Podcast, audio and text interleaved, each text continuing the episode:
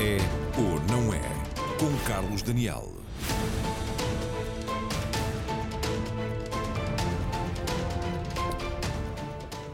Boa noite. Há um ano, por esta altura, as primeiras notícias que vinham da China ainda mantinham o chamado novo coronavírus como preocupação longínqua e pouco ameaçadora. Passou um ano, vivemos o que nunca esperamos. Muitos sofreram com a doença e milhares de portugueses choram aqueles que perderam a vida e foram já mais de 6.250 entre nós. A verdade também é que apenas um ano depois o vírus foi identificado, estudado e mais de 2 milhões de pessoas foram já vacinadas no mundo contra a Covid-19 nos últimos dias. Em Portugal, as primeiras pessoas vão receber a vacina dentro de cinco dias. No entanto, quando se encontrou a resposta mais procurada, há perguntas que mudam devido ao aparecimento de uma nova variante no Reino Unido de contágio mais fácil. Eis assim chegados ao Natal de 2020 a perguntar quanto vale a nossa esperança nas vacinas. Para responder, tenho em estúdio o pneumologista intensivista, também perito da Comissão Técnica Nacional de Vacinação, Felipe Frois, a professora e cientista Helena Florindo, que coordena uma equipa de investigação de uma vacina contra a Covid-19, o também professor de farmácia e ex-presidente do Infarmed, Helder Mota Felipe, e o psiquiatra Pedro Morgado, que pode apresentar-nos um estudo de alguns meses já sobre consequências da pandemia. Desde já também via Skype Francisco Ramos, que é o homem que lidera a aplicação do plano de vacinação contra a Covid-19 em Portugal. Boa noite a todos e muito bem-vindos. Helena Florindo, nesta luta concreta que é a sua de identificar este vírus e a partir daí conseguir encontrar uma vacina, sofremos um revés com esta nova estirpe surgida no, no Reino Unido, eh, um revés preocupante ou nem por isso? Uh, tendo em consideração os dados, boa noite antes de mais, uh, e tendo em consideração os dados que, que, conhecemos relativamente às duas vacinas que estão aprovadas a nível mundial e que estão a, a ser utilizadas, essas vacinas, parte da sua eficácia se deve à produção de anticorpos, mas uma grande parte também se deve uh, e é mediada por células. Isto significa que estas mutações que foram identificadas e que certamente irão ser uh, mais mutações identificadas, poderão ter impacto ao nível dessa indução de anticorpos, mas ao nível das células é pouco expectável que seja que tenha uma expressão tão grande. Portanto, temos que Isto estar traduzido alertas. para uma linguagem mais simples, quer dizer que... que temos que estar alerta ainda é muito cedo para saber o impacto, mas as próprias empresas, a Pfizer e a BioNTech, por exemplo, já estão a avaliar com soros de doentes se a vacina continua a induzir a neutralização ou não dessa estirpe. Portanto, daquilo que sabemos dentro de duas semanas, não precisamos de especular e sabemos de certeza se continua a ter o mesmo eficácia ou não. Dentro de duas semanas saberemos. Nesta altura, tudo aponta para que se mantenham elevados Sim. níveis de eficácia. Verdade. É relevante saber a origem desta nova estirpe? Especula-se sobre se terá sido um doente com uma infecção mais prolongada, outra vez a questão do hospedeiro animal. Isto é relevante? É relevante e é relevante, mas felizmente com, com o empenho de todos e ao nível da caracterização da, genética desta estirpe, sabe-se e, tem e parece que vem mesmo de um uma infecção mais prolongada, um doente que esteve cronicamente infectado. E ao identificar o qual é essa mutação precisa, consegue-se exatamente perceber se os anticorpos que são identificados nos soros das pessoas vacinadas irão ou não prevenir que, que, que, essa estirpe precisamente permita a tal ligação mais forte, que parece que é aquilo que está a acontecer. Que ao permitir uma ligação mais forte às células do hospedeiro, faz com que essa infecção seja mais extensa. Filipe Freud, temos aqui ao longo dos últimos dias ouvido vários especialistas garantirem que, segundo o que se pode apurar até o momento, ainda ouvimos agora a Helena Florinda falar disso também, não haverá aqui um, um, vírus mais agressivo nem mais letal, mas não deixa de ser verdade que se o vírus é mais contagioso e nós vivemos esta sequência trágica de mais infecções, mais internamentos, mais mortes, convém travá-lo, não é? Convém travá-lo indiscutivelmente e é por isso que os países europeus estão a adotar este conjunto de medidas para evitar a disseminação do vírus.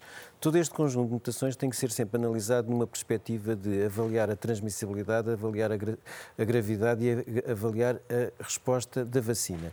E o que nós temos aqui é como foi já referido, provavelmente temos a mesma resposta da vacina, temos neste momento em relação ao perfil dos doentes. E é preciso ter em atenção que esta estirpe agora identificada, a primeira vez que foi isolada foi no dia 20 de setembro, em Quente. Portanto, já temos alguma experiência quente com capa de Inglaterra, Inglaterra não é, claro. não é do, o, o, o, oposto de frio.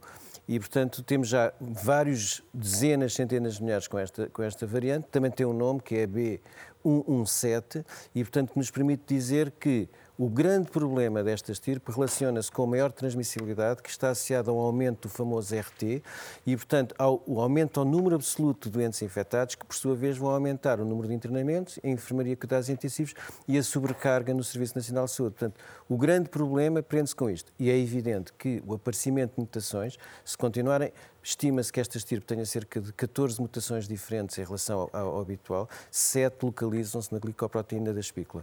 E é claro, se se acumularem mais mutações sobre estas, aí sim a eficácia da vacina possa ainda ficar mais prejudicada. O que nos está a dizer é que, eh, com a facilidade de contágio que esta nova estirpe acarreta, podemos facilitar o, o surgimento de, de, novas mutações, é isso? Podemos facilitar, sobretudo, grande, a grande preocupação é facilitar outra vez o número de novos casos, sobretudo agora numa altura do ano em que nós estamos com maior predisposição para o convívio familiar e, paralelamente, isso vai aumentar a sobrecarga em Serviço Nacional de Saúde, numa fase em que nós já estamos no, no nosso, digamos assim, num quase limite.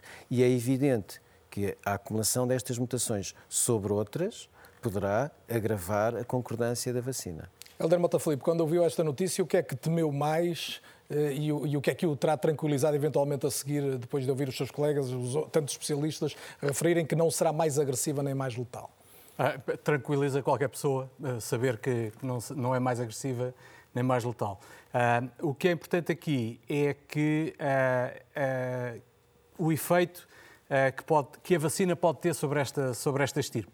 E ao que parece, também aí há boas notícias e, portanto, a vacina parece continuar a ser uh, eficaz para, para, esta nova, nova estirpe. O que é importante também é que aproveitamos ao máximo as vacinas que aí vêm, vacinar o máximo de pessoas possível, para que o máximo de pessoas fique uh, protegida e, portanto, que vá diminuindo também a capacidade do vírus ir. Uh... E se nada garante que não tenhamos já a estirpe em Portugal, não está identificada, vale a pena sublinhá-lo, mas, mas, é admissível que possa surgir, tudo recomenda, digo eu, que o, o, a contenção social continue a ser uma grande arma. Ah, isso sim, isso sim, de certeza, e essa é uma mensagem que eu acho que deve ser passada uh, o mais possível para que as pessoas não percepcionem que a vinda da vacina uh, que as liberta das outras medidas de, de, distanciamento social, utilização de máscara, desinfecção das mãos, porque até nós termos a quantidade suficiente, digamos assim, de gente protegida para começarmos a poder aliviar, ainda, vai, ainda vamos precisar de, de algum tempo e, portanto, a vacina é só a quarta medida nesta fase. Esta é uma experiência que a Inglaterra é vivida já nos últimos dias de uma forma intensa. Todos vimos uma espécie de êxodo a partir de Londres, assim que foram conhecidas novas medidas de, de restrição aplicadas pelo governo britânico em relação ao Natal. Parte para o contacto com o Bruno Manteiga, jornalista da agência Luz, em direto aqui no É ou Não É. Bruno, eh, boa noite para ti. Eh, o lockout em Inglaterra não salvou o Natal. Percebemos que as pessoas claramente tiveram uma primeira reação de tentarem ainda assim, elas individualmente, irem à procura procura dos seus eh, familiares. A pergunta que te faço é, sobretudo, até que ponto há esta, este cansaço, mas ao mesmo tempo esta percepção de que nesta altura é importante travar outra vez, ainda por cima quando a Inglaterra vive, em determinadas zonas, Sudeste e Londres, esta nova estirpe? Bom, eh, essas imagens se viram, foi certamente um impulso de algumas pessoas sentiram de, de sair de Londres, não só provavelmente porque se sentiam em risco, mas também porque queriam chegar às suas famílias e manter os planos como, como tinham. Um, em relação às medidas que vão ser necessárias e que talvez uh, sejam colocadas uh, no Reino Unido, já sabemos que o país de Gales, Escócia e Irlanda do Norte vão fazer um confinamento a seguir ao Natal. Ah, o, aquele alívio, alívio das medidas durante o Natal ah, foi ah, alterado, muito limitado o, o, número de pessoas que se podem encontrar e Inglaterra está provavelmente no mesmo caminho. parece ser inevitável um novo confinamento depois do Natal, à medida que o número de casos aumentarem e, e também uh, aumentar o risco de, de continuarem uh, a aumentar. É evidente que esta nova estirpe coincide com a grande esperança da, da, vacinação e na qual o Reino Unido foi precursor. Bruno, há nesta altura 500 mil pessoas já vacinadas no Reino Unido, mas isto significa que até ter os 25 milhões de prioritários vacinados teríamos que esperar dois anos. Como é que aí se coloca esta equação e como é que se pretende resolvê-la? Bom, uh, esses números são, uh, esses cálculos são feitos com base na, uh, na, média que se tem feito por dia. Portanto, passaram cerca de 12 dias desde o início da campanha, foram 500 mil vacinas, portanto, fazendo um, um, cálculo, daria cerca de 42 mil pessoas por dia a serem vacinadas mas, uh, por enquanto, o número de centros de vacinação ainda é, é, é pequeno, um, o número de vacinas disponíveis também é limitado. Foi, foram, foi entregue um primeiro uma primeira uh, entrega de 800 mil vacinas, portanto, ainda é limitado. O, o, governo tem que aumentar a escala, não é? É uma grande escala uh, que é preciso uh, ter num país como este uh, e para chegar a tantas pessoas. Um, há a intenção de ter mais de mil centros de vacinação, mas mesmo assim uh, serão necessárias uh, câmaras frigoríficas, pessoas para dar essas vacinas, porque retirar enfermeiros ou médicos dos hospitais implica que os serviços de saúde uh, ficam, uh, enfim, com, com buracos. Uh, e depois, esta vacina precisa de duas doses, isto sem contar com interrupções de produção ou de entrega que já têm acontecido, alguns soluços, e portanto um, é, um, é um processo longo.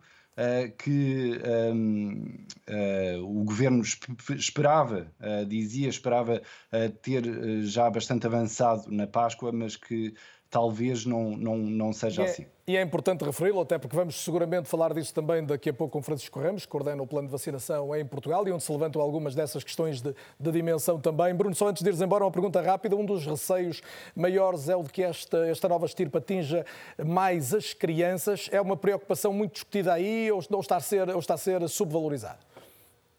Bom, é uma, é, uma, é uma questão que ainda não está bem clara, porque ao mesmo tempo que é verdade que um, foi encontrado uh, esta estirpe em muitas crianças, também é verdade que uh, as escolas têm estado a, funcionar e uh, tem existido bastante uh, testagem em, em jovens e em crianças das escolas primárias, jovens das escolas secundárias. Houve um, um grande uh, número de casos em, em, escolas, uh, isso é claro, e portanto não é uh, fácil, não é claro se um, esta estirpe ataca mais crianças, mais do que as anteriores, ou se é porque foram identificados mais casos entre pessoas jovens, ao contrário do que acontecia antes. Bruno Manteigas, agradeço a tua disponibilidade para estar em direto no É ou Não É. Boa noite e até breve.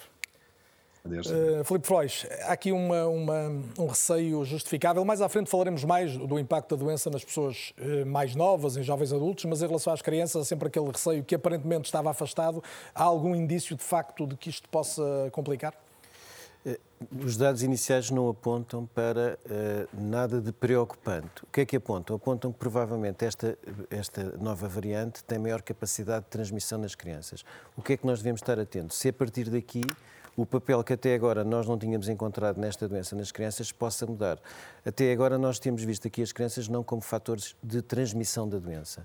E é, portanto, agora preciso avaliar, nós não nos podemos esquecer que agora as aulas estão fechadas e, portanto, o principal fator de contaminação e de contágio entre as crianças neste momento não está a ocorrer e se, à semelhança do que acontece com outros vírus respiratórios, nomeadamente com o vírus da gripe, se esta nova estirpe poderá condicionar uma maior capacidade de transmissibilidade da criança a outros grupos etários. E aqui qual é o problema? Os avós.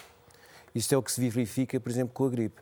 As crianças são vítimas da gripe, mas são vetores de transmissão para os avós. Até agora, com a Covid-19, nós não tínhamos esse quadro. Tememos no início, depois não se verificou. Não se verificou. E, portanto, isto terá que ser avaliado, nomeadamente com a abertura do ano escolar e com a evolução que as próximas semanas ditarão. Pedro Morgado, psiquiatra, professor da Universidade do Minho, bem-vindo também, Pedro. Uh, ouvimos aqui o Bruno Manteigas falar a partir de Londres numa hipótese de novo confinamento. É algo que viria a carregar um pouco sobre, o Bruno conhece obviamente melhor a realidade portuguesa, uma população que está à espera de que a vacina seja a libertação e não nos temos que fechar outra vez, não é? Sem dúvida. Em primeiro lugar, eu queria agradecer a oportunidade de trazer a psiquiatria e a saúde mental para um debate sobre vacinas. Faz todo sentido. Porque, de facto, eh, aquilo que nós todos vivenciamos ao longo dos últimos meses teve um impacto muito significativo naquilo que é a nossa estabilidade do ponto de vista psicológico e do ponto de vista psíquico. E, e todos nós experienciamos sintomas a que não estávamos habituados. E, e, portanto, há aqui também um processo de aprendizagem que eu queria desde já reforçar e há um processo de adaptação que aconteceu ao longo destes, destes meses e, e, que, no fundo, nos vai preparar para a eventualidade de, se tivermos que ter agora um novo confinamento, estarmos seguramente mais preparados para as suas consequências. Mas, Mas as pessoas também estão mais, perdoando-se a expressão, fartas de, de, de, se fecharem. E, e veem na vacina, que chega a Portugal daqui a, a, três dias e começa a ser administrada daqui a cinco, a esperança do contrário. Não é? Sem dúvida. Nós todos temos uma grande esperança na vacina e essa esperança é uma esperança com fundamento, porque, de facto, não no no curto, nem talvez no médio prazo, mas num horizonte de alguns meses, nós vamos poder recuperar alguma da nossa normalidade se nós conseguirmos uma taxa de vacinação relevante na população. Quem são as, as, as, camadas da população, não sei se é possível ter esta resposta, mas eh, os jornalistas adoram estas perguntas, uhum. Eh, que mais anseia, qual é a camada da população que mais anseia? Temos, são os mais velhos, são os doentes? Isso não lhe sei responder com toda, com toda a Eu imaginei que não, mas a pergunta era... É um estudo que não foi feito. Nós temos alguns dados relevantes. No primeiro confinamento, nós avaliamos um grupo significativo de pessoas ao longo de todas as semanas que durou o confinamento, no sentido de tentar perceber quem eram as pessoas que estavam a sofrer mais impacto do ponto de vista da saúde mental. E, desde logo havia alguns dados que nos chamaram a atenção e que depois acabaram por ser confirmados por outros estudos. Por exemplo, colocavam os mais jovens entre as pessoas que sofriam mais impacto psicológico desta pandemia. É preciso fazer aqui uma, uma ressalva que é muito relevante. A maioria dos estudos foram conduzidos através da internet e, portanto, a população mais velha não está bem representada, não é bem captada por estes estudos, porque tem uma taxa de utilização da internet mais baixa. E, e colocamos nos jovens uma grande. Mesmo assim, dentro dos que foram auscultados, os jovens denotaram maior sensibilidade em relação aos efeitos. Sem dúvida. E isso não foi só no estudo da Universidade do Minho, nós depois eh, participámos num estudo de, um âmbito maior, uma colaboração com vários países do mundo, mais de 80 países, e mais uma vez este dado voltou a ser confirmado e há outros estudos nacionais em que este, este dado foi muito evidente. Um facto que também é muito relevante é que ao longo das semanas, embora, por exemplo, as pessoas continuassem a ter piores, eh, maiores dificuldades de sono, continuassem a reportar pior qualidade de vida, a maioria das pessoas adaptou-se. Eu acho que há aqui uma distinção que é importante nós fazermos, que é uma coisa é o sofrimento psicológico e o sofrimento psicológico, o medo, a ansiedade, a resposta ao stress é algo que é normal Outra coisa é a doença psiquiátrica. E nós agora, que já passaram muitos meses, estamos mais focados em perceber quais são as pessoas já que Já vamos falar mais disso, Pedro, está prometido. Agora íamos às questões concretas do Plano Nacional de Vacinação e isso implica, no é ou não é, como habitualmente acontece, olharmos o nosso raio-x, onde temos números e dados muito concretos.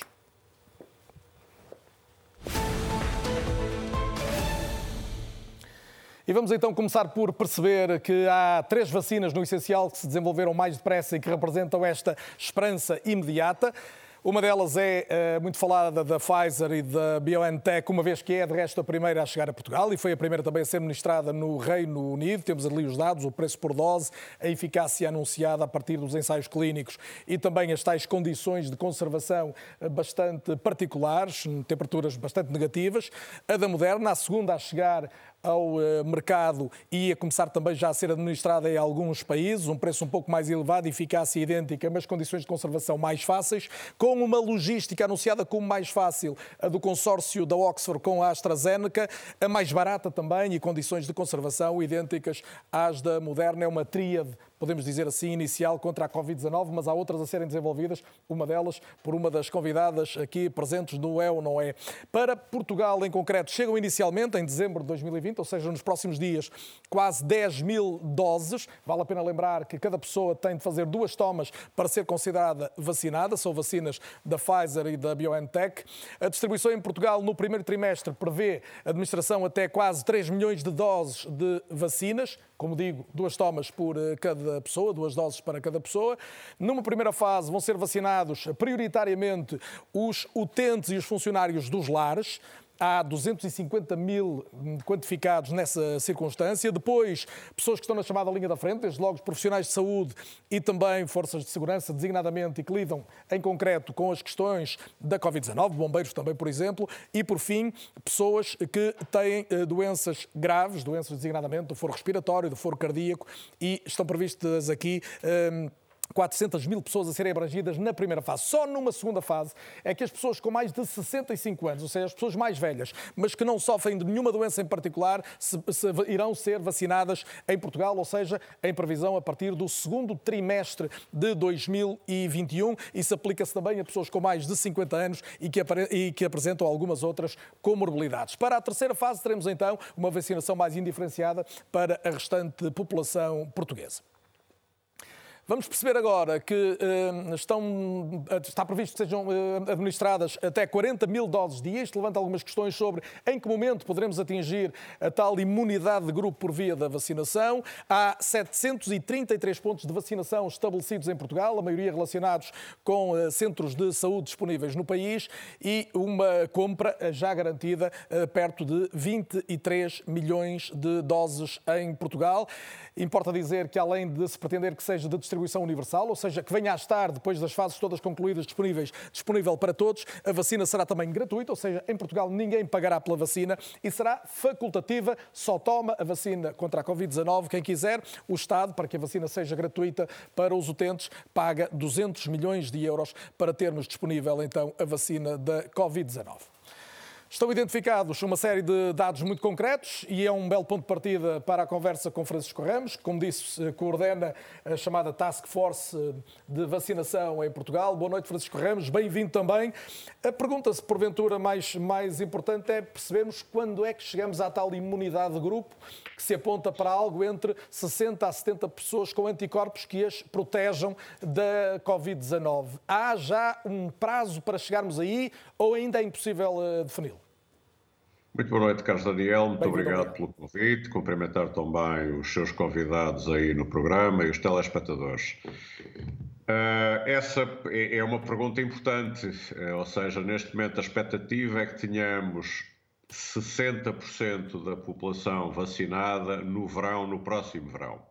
Se isso será suficiente ou não para responder à sua pergunta, que é a imunidade de grupo está garantida, francamente eu não me atrevo a dizer. Uh, digamos, as coisas estão preparadas, a incerteza. Aqui, esta primeira parte do programa confirma uma coisa que de facto nos temos habituado a conviver: incerteza.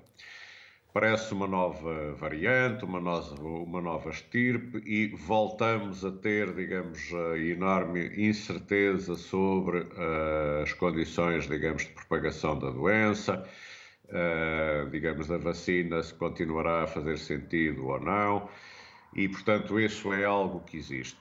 A, Mas a sua missão, digamos, a sua missão também, é, também é planear para evitar tanta incerteza. O, qual é o imponderável que mais teme? Tem a ver com a evolução do conhecimento da doença ou tem a ver, por exemplo, com o fornecimento por parte da indústria farmacêutica? O imponderável maior é exatamente ser capaz de gerir a incerteza, ou seja, e de, sobretudo, gerir essa incerteza sendo capaz de ultrapassar esses problemas e, portanto, gerar um clima de confiança naquilo que estamos a fazer. E essa é claramente a principal questão. E já agora, deixe-me fazer-lhe, por não me leva mal, mas um pequeno reparo. O Carlos Daniel dizia há pouco: a vacina será a libertação.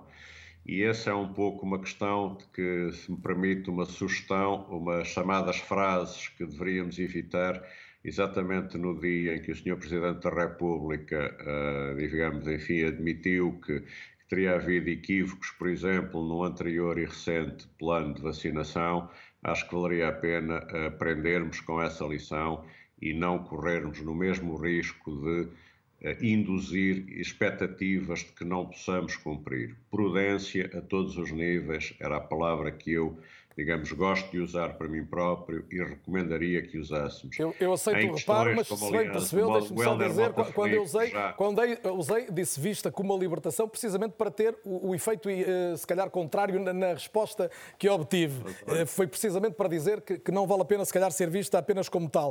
Uh, e, e, já temos experiência de se falar demasiado em milagre em Portugal e percebemos que não há milagres neste processo. Deixe-me fazer esta pergunta que, que, me tem, que me tem despertado a atenção e, e obviamente, o senhor tem dado uma série de entrevistas, mas eu gostava de perceber melhor porque é que as pessoas com mais de 65 anos, e temos falado tanto dos idosos, tanto dos idosos, só entram na segunda fase deste plano. Ou seja, a menos que tenham, obviamente, doenças associadas, só estarão, uh, só estarão vacinadas e, e, são as tais duas, duas tomas da, da, da vacina, portanto, na melhor das hipóteses, já muito perto do início do verão. Porquê? Porque foram definidos três objetivos, digamos, eh, essenciais ou três objetivos para começar o processo de vacinação: reduzir a mortalidade e a doença grave.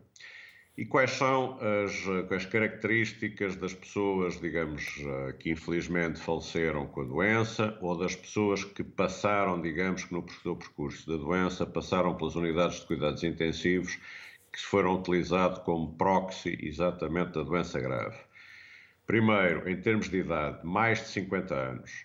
97%, enfim, estou a falar de memória, das pessoas que faleceram têm mais de, tinham mais de 50 anos. 91% das pessoas que foram internadas tinham mais de 50 anos. 81% das pessoas que passaram pelos cuidados intensivos das unidades hospitalares tinham mais de 50 anos. E as, as patologias, as doenças, digamos, associadas com mais frequência nesses casos foram exatamente as doenças que foram consideradas nesta primeira fase. Mas isso, isso, não vai levar, isso não vai levar um trabalho, permita-me a pergunta, relativamente subjetivo de avaliação. Estou aqui a pensar no método seguido, designadamente no Reino Unido ou nos Estados Unidos, de ir por grupos etários, o que simplificaria a, a, a escolha das pessoas a serem vacinadas em cada momento. A, a nossa opção, a nossa portuguesa, não é um pouco mais complexa neste sentido e mais difícil de atingir? É mais complexa, mas pareceu-nos de facto a mais importante e a mais justa, ou seja, o objetivo reduzir a mortalidade e a doença grave parece-nos um objetivo até razoavelmente consensual. E, portanto, desse objetivo, a concretização foi exatamente uh, identificar, portanto, as pessoas acima de 50 anos com essas comorbilidades como forma de prevenir essa mortalidade e doença grave. Segundo o objetivo, prevenir os surtos, as consequências dos surtos na população, digamos, mais uh, indefesa, lares de idosos e unidades de cuidados continuados. E, finalmente, proteger quem nos protege, ou seja, garantir que há um conjunto de serviços essenciais à cabeça aos serviços de saúde, cujos profissionais têm que ser protegidos.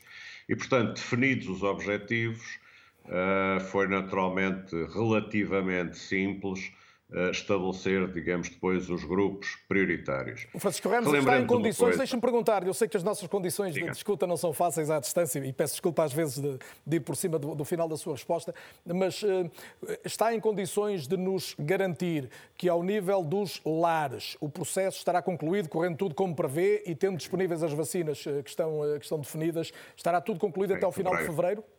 Sim. Exatamente, ou seja, isso é o que está programado e, enfim, francamente, a convicção é que no final de fevereiro teremos o processo terminado nos lares e nas unidades de cuidados continuados, ou seja, o objetivo de proteger as pessoas mais vulneráveis dos surtos, portanto, repito, são exatamente uh, essas pessoas também normalmente mais idosas que estão nos lares e as pessoas em situação de dependência que estão internadas nos cuidados continuados em fevereiro. Os profissionais de saúde, espera-se que o processo esteja concluído no final de março e os outros profissionais considerados prioritários, mas não profissionais de saúde, e o grupo das pessoas com as patologias associadas, portanto, que estimamos em cerca de 400 mil pessoas, concluído no final de abril. Muito Essa bem. é a expectativa que temos. E, digamos, mais uma vez, a incerteza que o Carlos Daniel me perguntava há pouco, de facto, a entrega, digamos, das vacinas. Isso é, de facto, um, digamos, mais uma incerteza, ou seja... É uma grande preocupação, como sabe, reforçada pelo que aconteceu com, com, as vacinas da gripe sazonal. Não vamos voltar a essa questão, mas, de facto, não chegaram para toda a gente e agora toda a gente tem a expectativa de poder ser vacinada, ou quase toda a gente. Sim, mas aqui acho que podemos de facto garantir que todas as pessoas terão a sua vacina se o entenderem. Aliás, nos números que o Carlos Daniel já mostrou, Portugal tem, através das aquisições promovidas pela União Europeia, já reservadas ou compradas 22,8 milhões de doses. Portanto, claramente já temos assegurado um número de doses que ultrapassa as necessidades da população portuguesa. E juntar-se-ão mais quantidades. Muito bem. Francisco Ramos, já volto a si, até porque tenho mais algumas questões concretas para lhe colocar, mas gostava de ouvir Filipe Freud sobre este plano, não só porque lida enquanto médico com a, com a doença, mas também porque o Filipe Freud pertence à Comissão Técnica Nacional de Vacinação, portanto está perfeitamente identificado com estes fenómenos em, em geral e coordena também o Gabinete de Crise da Ordem dos Médicos, portanto há, há toda uma atenção sua sobre, sobre este plano, seguramente também. Uh, identifica aqui, não sei se há alguma fragilidade, mas algum, alguma margem para que não corra tão bem como está previsto? Isto? Primeiro queria cumprimentar o Dr. Francisco Ramos e desejar-lhe, neste desígnio nacional, que é de todos, as maiores felicidades. E compreendo perfeitamente que na incerteza nem sempre é fácil tomar as melhores decisões e quando nós estamos perante uma incerteza, temos de ter, e o Dr. Francisco Ramos tem certamente, a capacidade de ir monitorizar continuamente a nossa resposta para melhorá-la. No âmbito das minhas funções do Gabinete de Crise da Ordem dos Médicos, nós temos debatido bastante esta questão e de uma forma construtiva, porque o nosso objetivo no âmbito do Gabinete de Crise da Ordem dos Médicos e, em particular, do Sr. Bastonário da Ordem dos Médicos, o Dr. Miguel Guimarães, é contribuir para que esta situação tenha a maior taxa de cobertura para prevenir precisamente a mortalidade, a morbilidade, a sobrecarga no Serviço Nacional de Saúde, mas também a disrupção social e económica nomeadamente através do impacto que a pandemia tem no setor económico, no setor social e a equidade no acesso à vacinação. E nós, com base nisso... explicar a nota prévia toda. Com base nisso, agora Com base nisso, fazendo este preâmbulo, nós entendemos que percebemos melhor que, perante esta incerteza, alguns outros países tenham feito outras opções. Porque Primeiro, nós temos. Está a falar, grande... por exemplo, na questão que eu colocava sobre os grupos etários. E vou-lhe dar um exemplo concreto. Nós, neste momento, não sabemos bem uh, a distribuição uh, das vacinas. Filipe Faz, desculpe, quando está a dizer percebemos bem, admite então que podia ser um caminho uh, mais favorável? Eu, eu, entendo que outros países fizeram outras opções e que nós temos de manter a flexibilidade para atuar de acordo com aquilo que vamos encontrando no terreno. E vou-lhe dar um exemplo concreto. A idade é indiscutivelmente o fator mais associado à mortalidade. O principal fator de risco de mortalidade é a idade. As outras doenças, os outros fatores de risco, nomeadamente a doença cardiovascular, têm impacto. Mas nós, por exemplo, quando vemos a mortalidade, se nós quisermos ver como disse o Dr. Francisco Ramos, que a mortalidade a partir dos 50 anos representa mais de 95%, isso é mortalidade proporcional. Eu posso lhe dizer, por exemplo, a partir dos 70 anos, as pessoas com mais de 70 anos representam quase 88, 89% dos óbitos. E no grupo etário, entre os 50 e os 59 anos, a taxa de letalidade nessas pessoas, portanto, das pessoas infectadas com idade entre os 50 e os 59 anos, a letalidade é 0,3%. Portanto, o que nós entendemos é que, por exemplo, o Reino Unido e os Estados Unidos fizeram opções diferentes. Fizeram eh, faixas etárias de intervenção. Por exemplo, é fácil perceber. O Reino Unido o que é que fez? Todos eles são unânimes, à semelhança do nosso plano, que os, os residentes em lares e quem lá trabalha devem ser sempre os grupos prioritários de vacinação. Depois, os profissionais de saúde, pelo impacto que têm como vítimas e vetores da doença e pelo absentismo que põe o aumento da sobrecarga do Serviço Nacional de Saúde. E depois, por uma questão de operacionalizar, os, uh, o Reino Unido e os Estados Unidos fizeram precisamente grupos etários, pessoas com mais de Portanto, mais segmentados do que vamos fazer inicialmente em Portugal. E, a meu ver, tem uma outra vantagem. Por exemplo, os Estados, os Estados Unidos é acima dos 75 anos. Nós temos muita dificuldade, a meu ver, neste plano, em operacionalizar as pessoas com grupos de risco. Por exemplo, está incluído pessoas com mais de 50 anos com insuficiência cardíaca, pessoas com mais de 50 anos com DPOC. Esse grupo tem 400 mil pessoas. DPOC, DPOC é doença Portugal, pulmonar, doença pulmonar obstrutiva crónica. crónica. Doença pulmonar obstrutiva crónica em Portugal pelos cálculos da Sociedade Portuguesa de Tecnologia, são 800 mil pessoas. Quando está a dizer operacionalizar, tem a ver com identificar o identificar. número de pessoas. E depois nós temos pessoas cujos registros clínicos com os critérios não estão, por exemplo, nos sociedades de saúde, podem estar nos hospitais. Alguns estão nos hospitais particulares, outros estão no setor social. E, portanto, a operacionalização com base em fatores de risco, que muitas vezes, a partir dos 50 anos, a amostra da população é muito superior aos 400 mil, por exemplo, como é que se operacionaliza insuficiência cardíaca? Como é que se operacionaliza? Vai-se pedir a toda a gente que vir buscar ao seu cardiologista uma declaração e, portanto, eu percebo que há muita bondade e muita vontade de ir encontrar uh, pessoas para vacinar, mas os ingleses os americanos foram muito mais simples. Faixas etárias, pessoas com mais de 75 anos. E aqui o único critério, que a única declaração que eles precisam para ser vacinados é o cartão de cidadão. Duas questões aqui, Francisco Ramos, e, e, eu posso lembrar que já disse publicamente que este Plano Nacional de Vacinação nunca está fechado. Pergunto-lhe, pois, se pode incorporar estas preocupações eh, que vêm diretamente da área clínica sobre duas questões muito concretas. A identificação, desde logo, dos doentes que vão precisar prioritariamente da vacina e depois alguma diferenciação etária.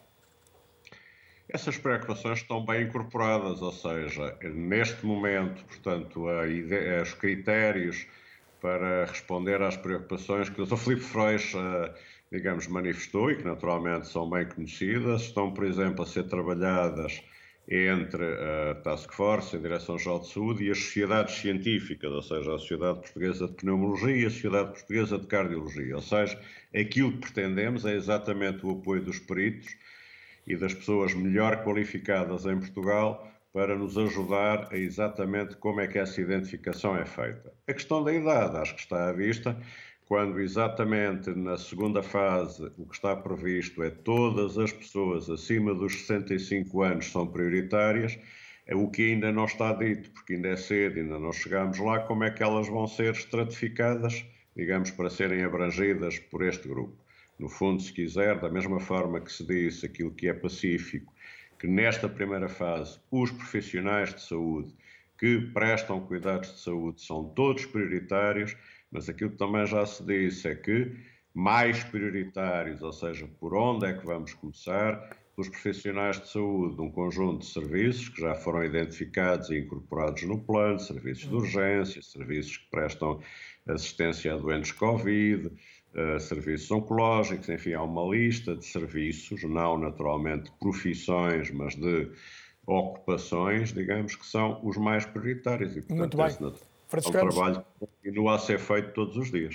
Esclarecidos em relação a esse ponto, ainda que a questão da identificação dos doentes me parece que ainda vai levar a algum debate nos, nos próximos tempos. Vamos ver se essa ajuda dos especialistas é, é suficiente para que não haja mais é incerteza. É provavelmente um contributo deste plano para o, a sua lista de temas do programa. Também é preciso, é preciso, mas é bom que, que os programas não tenham de falar do que corre mal e possam ajudar a que corra bem e hoje será se calhar mais esse o contributo. Obrigado. Tenho três perguntas muito rápidas antes de, me despedir de si, pedir respostas também rápidas para poder ouvir outros convidados. Uma, uma delas é hum, se já tem uma ideia de quantos profissionais de saúde, dos que podem ser alvo da primeira fase de vacinação, ainda que simbólica, aderiram já voluntariamente, porque é um, um sintoma do que vamos ter e tem a ver também com convidados que vão estar aqui já a seguir. Neste momento, na primeira fase, o que nos vão faltar é vacinas. Aliás, que, eu suponho que exatamente nestes primeiros meses é isso que nos vai faltar. Ou seja, as informações que vão chegando dos hospitais é que vamos tendo taxas de adesão à vacinação acima dos 85% nos cinco centros hospitalares que vão ser envolvidos e, em alguns, acima dos 90%, o que é normal.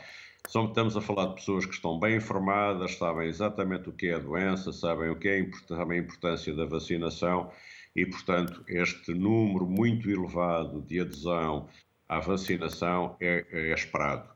E, portanto, aquilo que esperamos é que na próxima quarta-feira, 29, dois ou oito, oito dias exatamente, estejamos, tenhamos aplicado a primeira toma da vacina a 9.750 profissionais de saúde.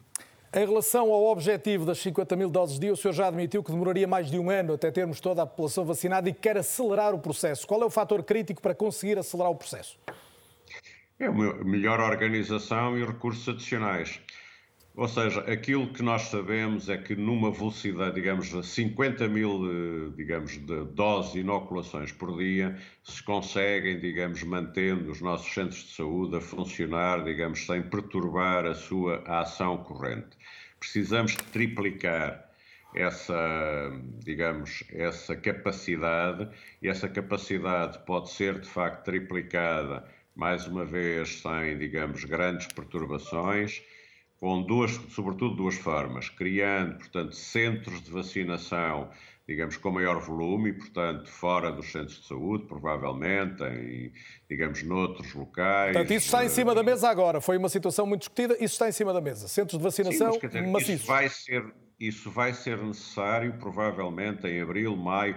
O que nós estamos a prever é que o segundo e terceiro trimestre sejam, de facto, a altura em que vamos ter muitas vacinas para, uh, digamos, administrar, para administrar. E, pronto, e, nessa... e nessa altura estamos a estimar uma capacidade máxima, portanto, de 3 milhões de doses por mês. E, portanto, isso vamos ter que ser capazes de organizar melhor os profissionais Já... de forma a serem, digamos, mais produtivos nessa vacinação e encontrar alternativas também, mais uma vez. E chegar à tal aceleração que pretende para chegarmos mais depressa à meta. A última pergunta que tinha tem a ver com eh, uma dúvida que ainda não vi muito esclarecida e, vem a seguir aí na, no programa o Júlio Isidro, que é um, além de um, de um, querido companheiro de trabalho aqui na RTP, alguém que uh, sofreu de Covid-19, tem 75 anos e seguramente que quererá ser vacinado, ele já vai confirmá-lo. As pessoas que já estiveram infectadas vão ser vacinadas uh, ou integram os grupos decorrentes das suas circunstâncias, da sua idade, da sua situação de saúde? Que é que sabemos sobre isso? Como, como em todas as vacinas, quem estiver infectado, digamos, no momento em que estaria previsto a sua vacinação, não pode ser vacinado. Mas isso é verdade para esta vacina como para outras. Quem já foi, quem já teve, quem já foi infectado, pode ser vacinado. Essas pessoas foram incluídas nos ensaios clínicos e, portanto, temos toda a segurança de dizer essas pessoas podem ser infectadas. Nesta primeira fase, nomeadamente os profissionais claro. de saúde, meramente podem ser, podem ser vacinadas, claro, peço desculpa. Nesta primeira fase, digamos que hoje, nestes, nesta primeira semana, os profissionais de saúde que já tiveram a doença, digamos, não vão ser vacinados, mas meramente por uma questão, digamos, de aproveitamento das doses. Muito no bem. futuro, portanto, naturalmente precisamos de saber melhor, mas aquilo que eu posso dizer é que muito provavelmente essa vacina estará disponível também para as pessoas que já contraíram a infecção.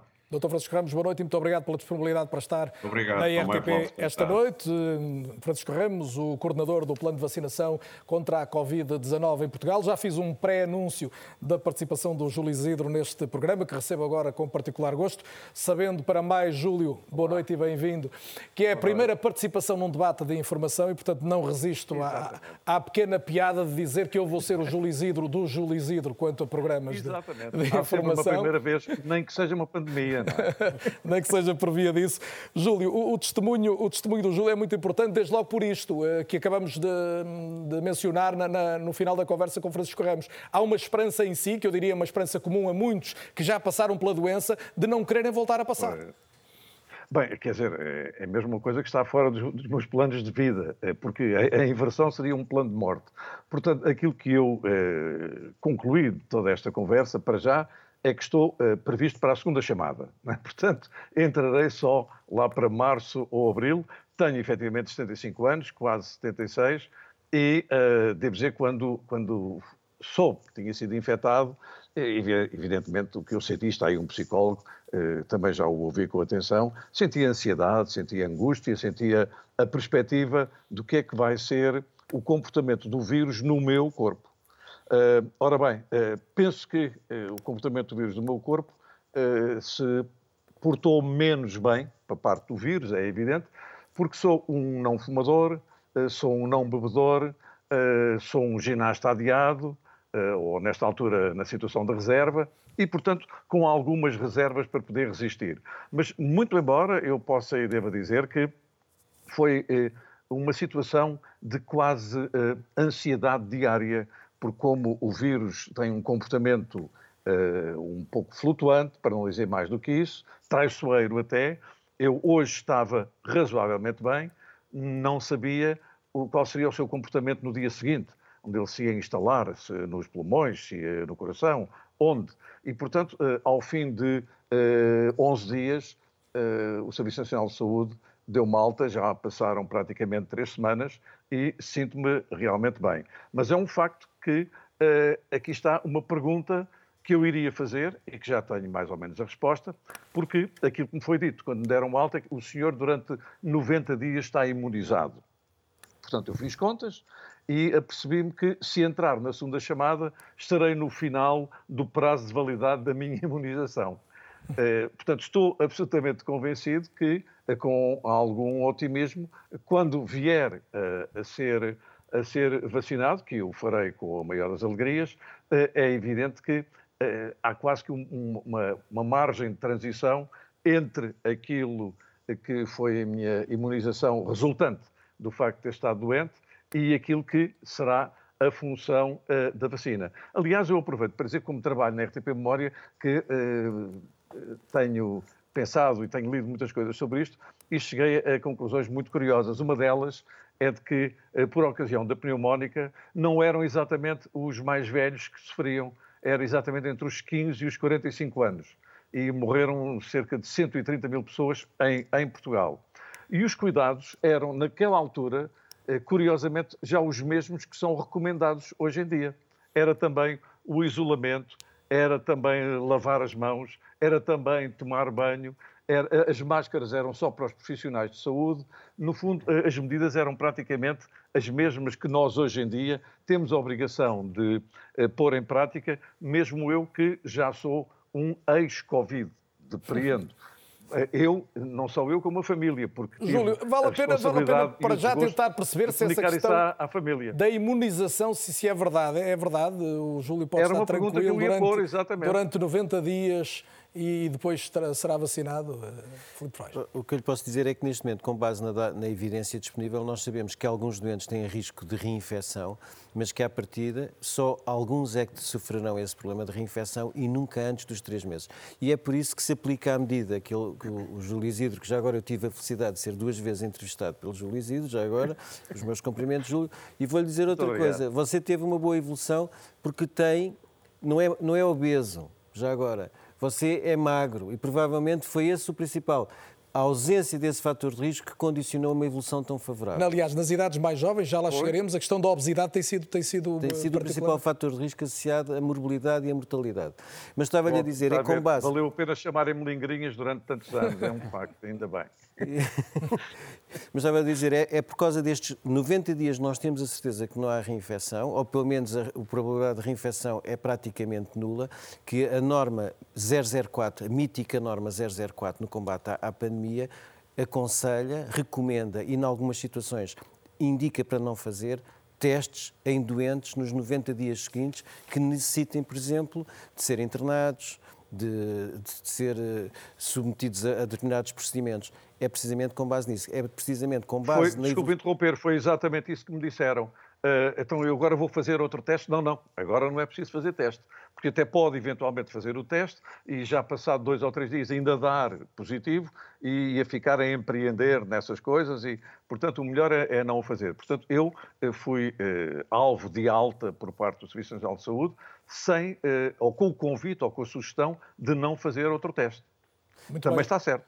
Júlio, já e volto, até porque vou querer Está perceber bem, melhor esse, esse, passado também do Júlio ligado à indústria farmacêutica, que será uma novidade esta noite, mas junto a alguém que tem também expectativa de vacinação imediata, que é a Liliana Torres. A Liliana é enfermeira hum, na Unidade de Cuidados Intensivos Liliana Tavares, eu peço desculpa, troquei o nome, são muitos nomes, eh, vou tentar não trocar mais hoje. Liliana Tavares, dizia eu, enfermeira na UCI das doenças infecciosas do Hospital de São João no Porto, portanto, pura linha da frente.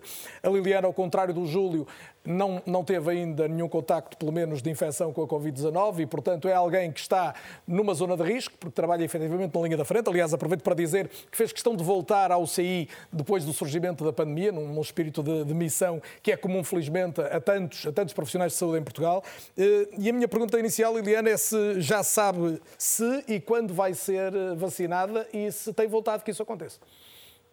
Uh, boa noite, um, desde já agradeço o, o convite.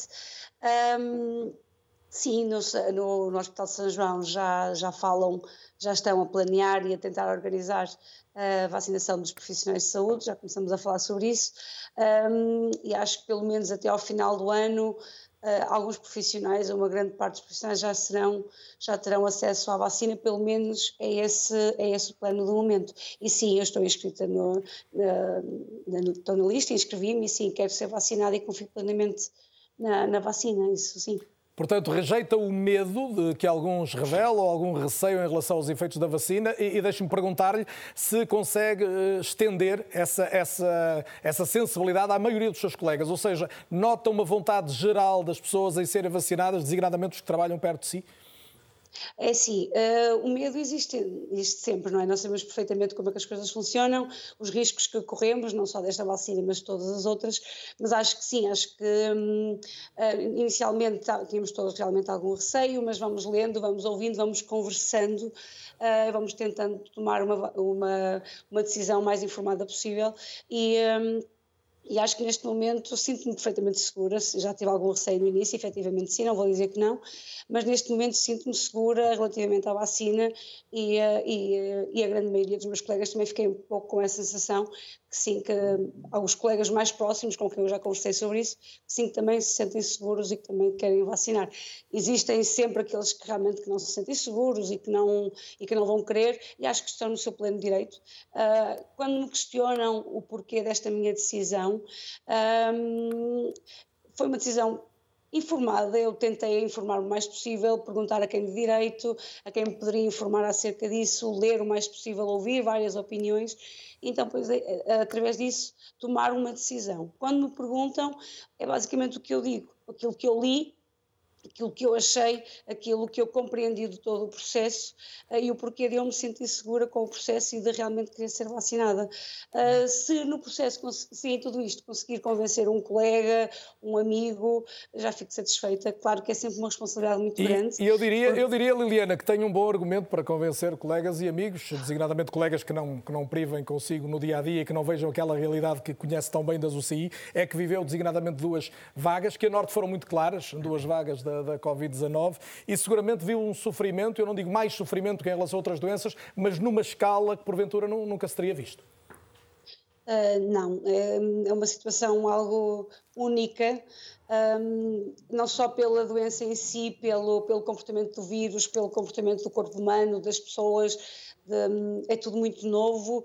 Quando achamos que estamos a compreender minimamente como a coisa funciona, algo aparece e nós afinal não é assim, vamos tentar fazer de outra maneira. O vírus surpreende uh, os profissionais de saúde, é o que a Liliana está a dizer? Sim, sim, surpreende, sim, efetivamente. Uh, claro que há certas. Uh, surpreende no sentido em que um, nós estamos preparados para atuar de acordo com todas as situações que vão surgindo, mas efetivamente o comportamento não é o comportamento que nós podíamos considerar típico de um vírus ou de um, um SARS-CoV. Deixe-me pedir-lhe que, que, concretize, por exemplo, uh, uh, as reações dos doentes na primeira vaga são diferentes agora? Doentes de determinada idade reagiram de modo diferente? É disso que estamos a falar? Eh, relativamente em termos de, de, reações da primeira e da segunda vaga, não há assim muita diferença. Mas, um, mas sim, entre doentes com as mesmas patologias, com as mesmas comorbilidades, a reação efetivamente é muito diferente. Temos doentes que ao fim de duas, três semanas, sem grande evolução, de repente dão um salto, conseguem compensar e conseguem sair de, de toda aquela situação e recuperar. Temos doentes que efetivamente que demoram mais tempo ou até que demoram, que nós achamos que vão ter mais dificuldade em ultrapassar essa situação e surpreendem-nos e, e, e fazem de maneira mais rápida, uh, realmente é bastante surpreendente. Uh, aquilo que é efetivamente constante, e já foi referido pelos vários convidados, é que a obesidade é efetivamente um, o fator mais, mais comum dos doentes que são internados nas diferentes faixas etárias, a obesidade efetivamente é, é, um dos fatores de risco, um dos principais fatores de risco. Liliana, é sem dúvida muito importante lembrar isso. Agradeço-lhe a presença em direto na RTP. Boa noite e muito obrigado. Obrigada. Liliana Tavares, enfermeira da Unidade de Cuidados Intensivos do Hospital de São João do Porto, também aqui a salientar que a obesidade é um fator de risco e que se nota particularmente em idades menos avançadas, porque obviamente a idade é o primeiro dos, dos fatores. Eh, vamos então falar da vacina e da justificação ou não para algum receio que possa haver, e receio é uma palavra, Pedro Morgado, da sua especialidade. Eh, percebemos aqui, quer no Júlio Isidro, quer na Liliana Tavares, uma vontade de, sim senhor, venha a vacina. Eh, isto quer dizer que as pessoas estão a perceber no essencial que qualquer eventual risco, e já vamos aqui esclarecer se há ou não, é menos relevante do que o risco de ficar doente? Sim, sem dúvida. Temos aqui duas pessoas que tiveram a experiência, ou que conhecem de muito perto a experiência terrível desta doença e que já aqui também foi amplamente divulgada. E isso é um fator que pesa depois quando chega o momento de tomar decisão. O medo é algo que é natural, que nos protege e que é muito útil em muitas eh, situações da nossa vida. Mas é preciso nós pormos eh, os diferentes aspectos que estão em jogo quando temos que tomar uma decisão. Já aqui foi dito que foram vacinadas mais de 2 milhões de pessoas. Há três ou quatro reações que foram reportadas. Se nós fizermos um paralelo com o número de pessoas que conhecemos que faz uma alergia a um alimento que nós continuamos a consumir, apesar disso, é, é um paralelo que nos ajuda a perceber como, por vezes, o facto de haver emoções muito fortes associadas a determinadas notícias ou a determinadas informações faz com que o peso dessa informação seja desproporcional em relação àquilo que é o valor que essa, que essa informação efetivamente tem. O que é que eu quero dizer com isto? Muitas vezes nós damos o exemplo de andar de avião. Nós associamos andar de avião a um risco que é mais elevado ao risco de conduzir um carro. Na verdade, nós estamos em maior risco quando conduzimos um carro do que quando estamos dentro de um avião. Isto tem a ver com o quê? Com o facto de os acidentes de avião terem muito mais uh, expressão mediática, serem muito mais chocantes do ponto de vista emocional e, portanto, nos imprimirem, também do ponto de vista neurobiológico, uma sensação de risco que é desproporcionada e que não é real. E é isso que está a acontecer o, com a vacina. O risco da doença já não temos dúvida nenhuma que existe. O risco da vacina, eh, Helena Florindo, uma das questões, e volto a lembrar que a Helena está a coordenar uma equipa que está a desenvolver uma vacina também para a Covid-19 e já me irá hum, explicar o que é que terá de diferente ou de eventualmente diferente, mas a primeira pergunta é esta. Muita gente está com dúvidas porque acha que este processo da produção das vacinas foi demasiado eh, acelerado, foi demasiado apressado. Isto faz sentido? Uh, de forma muito clara, não, porque nós, e eu acho que é importante referir isto, qualquer uma das três vacinas, por assim dizer, que estão na linha da frente, baseiam-se em tecnologias que já estavam a ser desenvolvidas e estudadas há décadas. Por exemplo, a vacina da Moderna e da, da BioNTech e da Pfizer uh, centram-se na tecnologia da mRNA, que estava a ser estudada há pelo menos 15 anos. Antes dela, foi a tecnologia de DNA há 25 anos. Centra-se na, na utilização de um transportador para proteger esse mRNA, para conseguir que, que seja incorporado nas nossas células que está a ser, eh, estava a ser estudado há cerca de 30 e anos. Então, porque é que foi possível? Daqui a pouco vamos ver um filme, espero ter tempo para colocar, bastante interessante, de, de animação, precisamente, que explica a, a técnica. Mas porque é que foi possível chegar a resultados tão depressa, então? Houve vários fatores. Um deles é porque já existia conhecimento de outros vírus, de outros coronavírus, e que isso, e com a disponibilização do genoma, descodificação do genoma em janeiro, que foi disponibilizado pela comunidade científica chinesa, foi um dos fatores.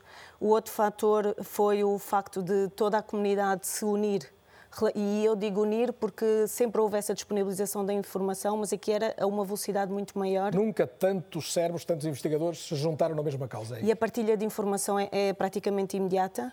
Uh, esse conhecimento que existia destes transportadores e que muitas vezes, muitos deles estavam a ser estudados para outras doenças infecciosas, uh, vacinas contra outras doenças, como por exemplo gripe, uh, mas também já existia conhecimento na área da imunoterapia com, para o cancro e que foi utilizado na transposição para, para, para o desenvolvimento destas vacinas. Portanto, já existia conhecimento científico sólido e é por isso que uh, também, uh, uh, dada a necessidade que existia levantada pela pandemia, houve um enorme investimento governamental, investimento público e também privado, o que possibilitou estas indústrias que fizessem algo que nunca foi feito ou seja, na área da vacinação, estarem a desenvolver uh, ensaios pré-clínicos ainda em, em, animais e, ao mesmo, tempo, ao mesmo tempo, já estar a olhar para a transposição de escala desta vacina, porque já se previa que fossem precisas esta quantidade de doses, não é? Para podermos cobrir a população mundial. Um, ao mesmo tempo que estavam a ser desenvolvidos ou que estavam a, iniciar os ensaios clínicos, essa informação já estava a ser analisada pelas agências reguladoras. Portanto, as agências reguladoras também já estavam a trabalhar. Portanto, isto não foi decidido nem feito do dia já para a noite. Já vamos às decisões também. O Helena Mota Filipe de ajudar-nos a perceber isso, mas queria só que me respondesse também em relação à sua investigação concretamente. O, o, se ela vai incorporar já o que se sabe da evolução do vírus, ou seja, eh, havendo, eh, chegando ao mercado mais tarde, porque vai chegar mais tarde, penso Sim. que em previsão daqui a um ano, sensivelmente, eh, será uma vacina diferente das que temos hoje. Sim, o nosso objetivo é que seja uma vacina à base de, de sequências peptídicas, portanto, fragmentos da proteína. Nós temos candidatos na, na spike, mas também noutras proteínas eh, estruturantes de, do vírus. E o nosso objetivo, claro que vai tirar partir desta informação, porque, por exemplo, já estamos a ter o cuidado de olhar para as sequências que selecionamos, se coincidem com estas mutações que já foram divulgadas é uma vacina que nós pretendemos que seja, e já há indicações que temos também do nosso trabalho do cancro, que induz a produção de anticorpos de elevada afinidade, o que significa que talvez possamos uh, cobrir aqui alguma menor eficácia que possa surgir, ou também em termos de uh, doentes ou pessoas com uma imunidade mais comprometida. Aí também é uma indicação, e a própria, o próprio transporte, porque basicamente é um pó. Portanto, vamos ter aqui uma, uma missão mundial que se vai continuar a desenvolver ao longo dos próximos tempos em relação à Covid-19 e aos desafios que, que a doença coloca. Helder Mota Felipe, eh, até pela experiência que tem ao nível do IFARMED, conhece bem os processos de certificação. Depois das dúvidas sobre a questão do, do tempo do, da investigação, também a, a questão da segurança. É? Até que ponto nós hoje podemos estar absolutamente seguros de que as vacinas, além de eficazes, não vão ter efeitos secundários uh, graves? Eu, eu queria só voltar um bocadinho atrás relativamente ao que foi dito pelo Dr. Francisco Ramos e que eu também eh, desejo que ele tenha o maior sucesso, porque o sucesso dele e da Task Force é o sucesso de todos nós, mas uh, preocupa-me um bocadinho aquele discurso da incerteza. Nós temos que começar a pôr certeza em cima da incerteza, porque há coisas que são certas já. Por exemplo? A vacina, a segurança da vacina, a qualidade da vacina, a forma como a vacina, as vacinas têm sido avaliadas e aprovadas e, portanto, a que as pessoas não têm que ter receio relativamente à qualidade da vacina por causa do tempo que ela demorou a ser desenvolvida e aprovada. Nem há uma pressão política sobre a FDA ou sobre a Agência Europeia A pressão política que tem havido, e houve, e vem nas notícias, as agências não foram, uh, digamos, uh, um, sensíveis a essa, a essa pressão política. Não facilitam. Eu estou a falar da, da Agência Europeia, da FDA, das agências robustas de países desenvolvidos não foram sensíveis a essa, a essa pressão política e não facilitam. E, portanto, aquilo que se diz que demorou pouco tempo, é verdade, demorou menos tempo do que um medicamento clássico normal, mas não foram cortadas etapas uh, relevantes quer para a segurança, quer para a eficácia da vacina. E também não é a primeira vez que isto acontece.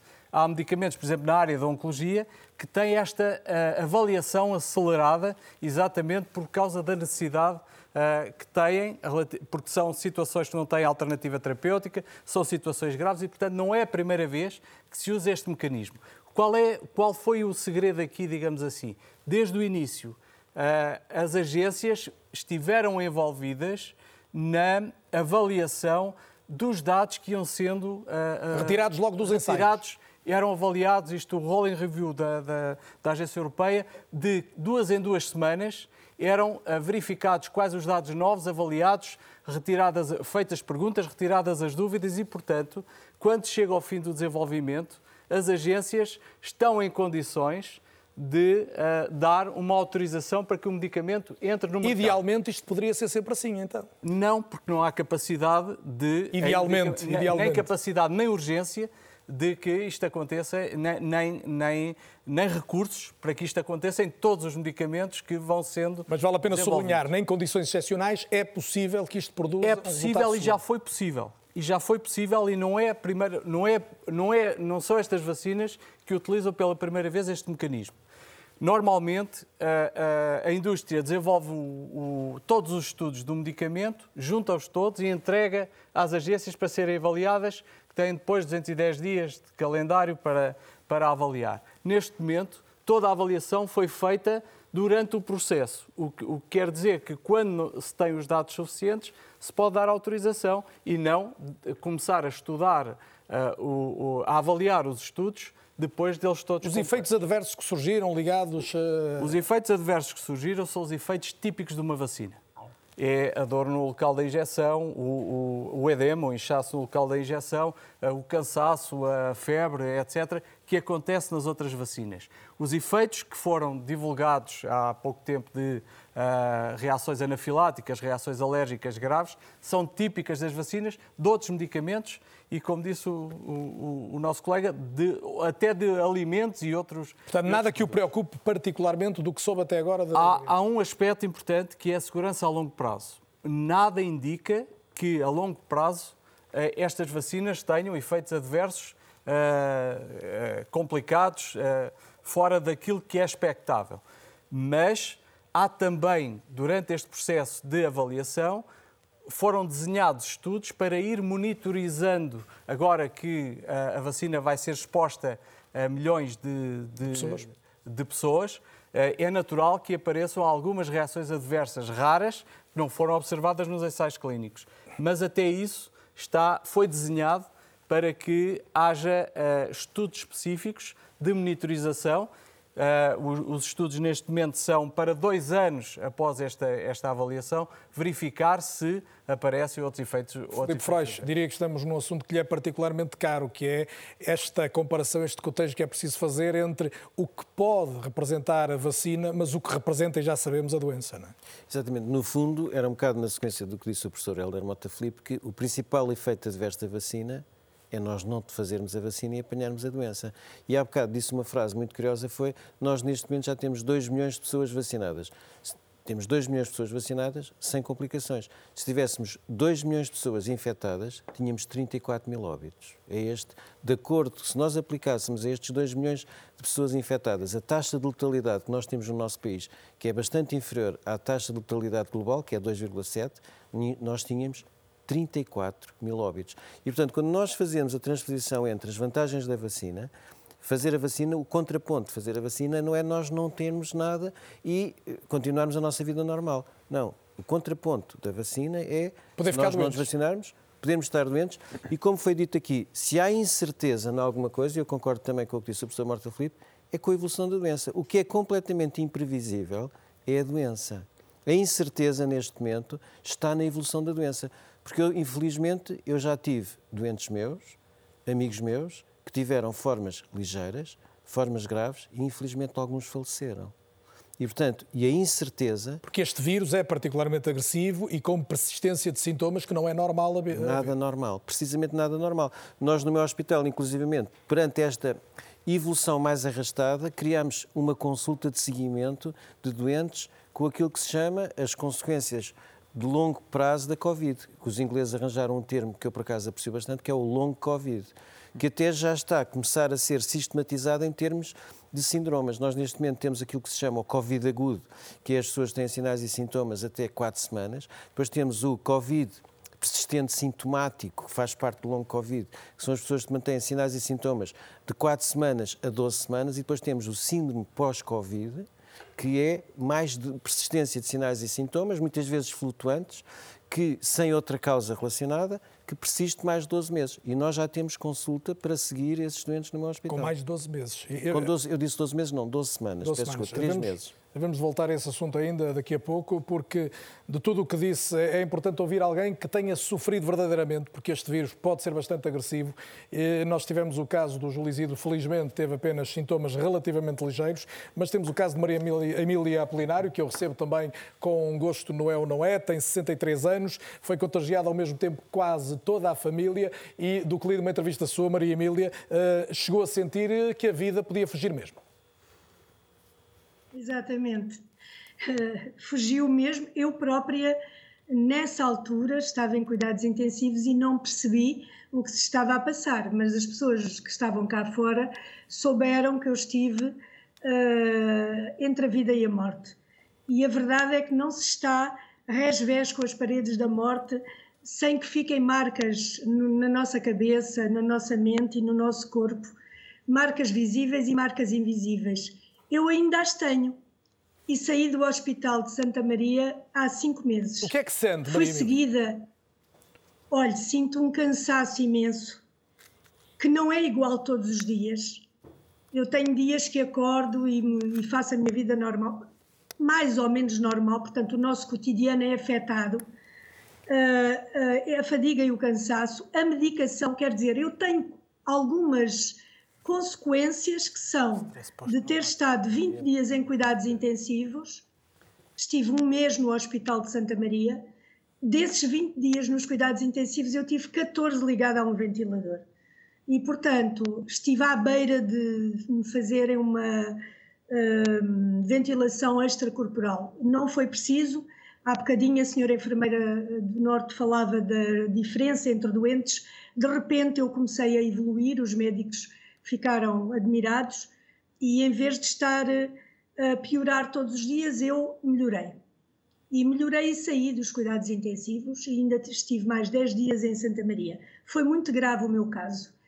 Uh, tenho estado a ouvir, tenho aprendido imenso com este debate desta noite, uh, quer em relação à vacina, quer em relação ao, a, a, aos, às um, sequelas que nós trazemos e de facto uh, não são todas uh, com a mesma origem, umas são derivadas da medicação que, nós, que eu ainda estou a tomar, o caso dos corticoides, a massa muscular, eu vim de cadeira de rodas para casa há cinco meses.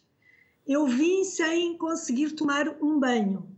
Eu precisava da ajuda para fazer tudo, até para comer. Eu saí de Santa Maria com um tromboembolismo pulmonar bilateral. Eu tenho que ler porque estas palavras são complicadas. Eu saí com uma pneumonia ainda organizativa.